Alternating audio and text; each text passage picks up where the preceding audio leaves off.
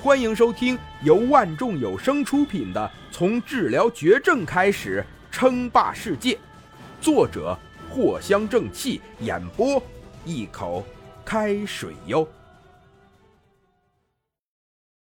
第一百四十六集，每一个原料罐都小心翼翼的呵护保存，结果全都被林峰给兑换走了。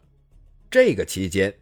不少的核电站工作人员都发现了林峰，林峰的出现啊，差点把这群工作人员给吓得屁滚尿流，走路都走不稳了。这什么时候福山核电站里面出现了一个五米高的钢铁怪物啊？一些警卫员也发现了，一些家伙试图对着林峰开枪，但是射击在装甲上，甚至连一个白点都没有留下。林峰啊，随手就用电磁武器打爆了他们，这些人就不敢动手了。这怎么动手啊？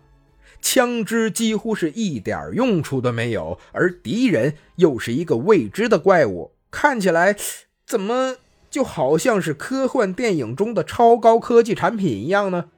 简直就是放大版的钢铁侠呀！这还不是最绝望的。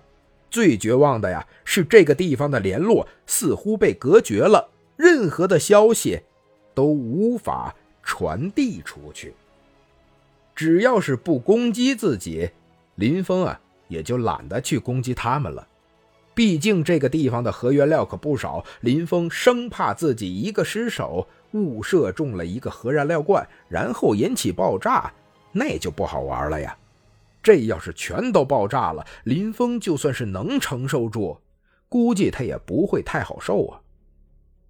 很快，在林峰宛若打劫一样的行动中，福山核电站基本上所有仓库的核原料罐都遭到了林峰的毒手，然后啊，就像是喝光的易拉罐一样，被随意的丢弃在了地面上。时间匆匆，很快几个小时就过去了。外面的天空已经大亮了起来，在此期间啊，也有着不少的核电站工作人员溜了出去。啊，算起来，差不多收获了八百多万能量点了吧？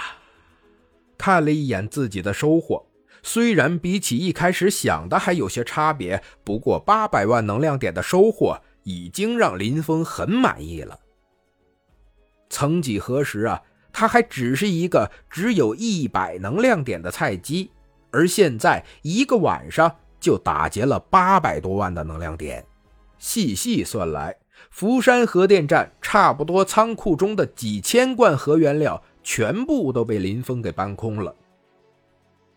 一不做二不休吧，干脆把核心区域的核能全兑换了吧。林峰想了想，下了狠心。干脆呀，就将工作中的核原料也都全部给打劫算了。真理的兑换规则并不是你触摸到了什么就可以去兑换，比如说电能，你必须要储存在类似于电池一样的东西里才可以开始兑换，确保能源已经被安全的控制住了，不然的话呀就没有办法兑换。这也是林峰一开始就直奔富山核电站仓库的原因。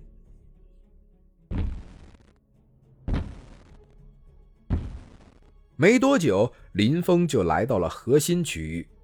这一片地方因为辐射极大，所以啊，极少有工作人员，全部都是由智能操控，由此可见其先进程度。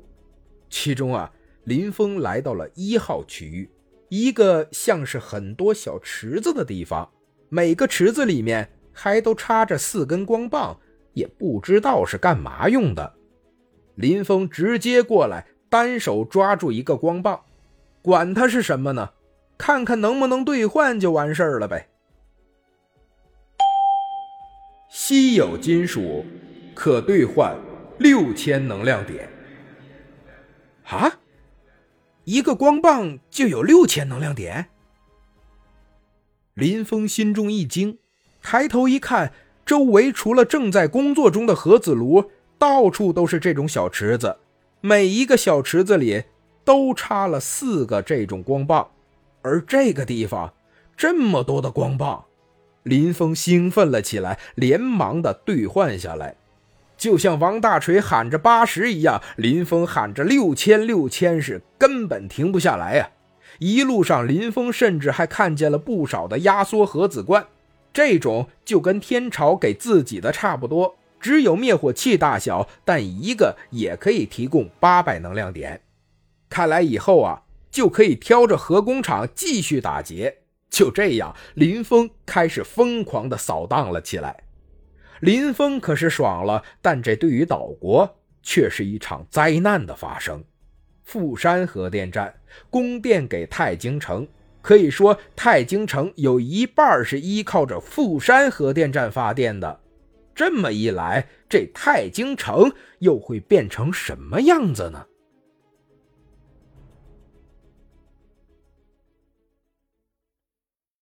本集播讲完毕，感谢您的收听。该版权授权由万众有声提供。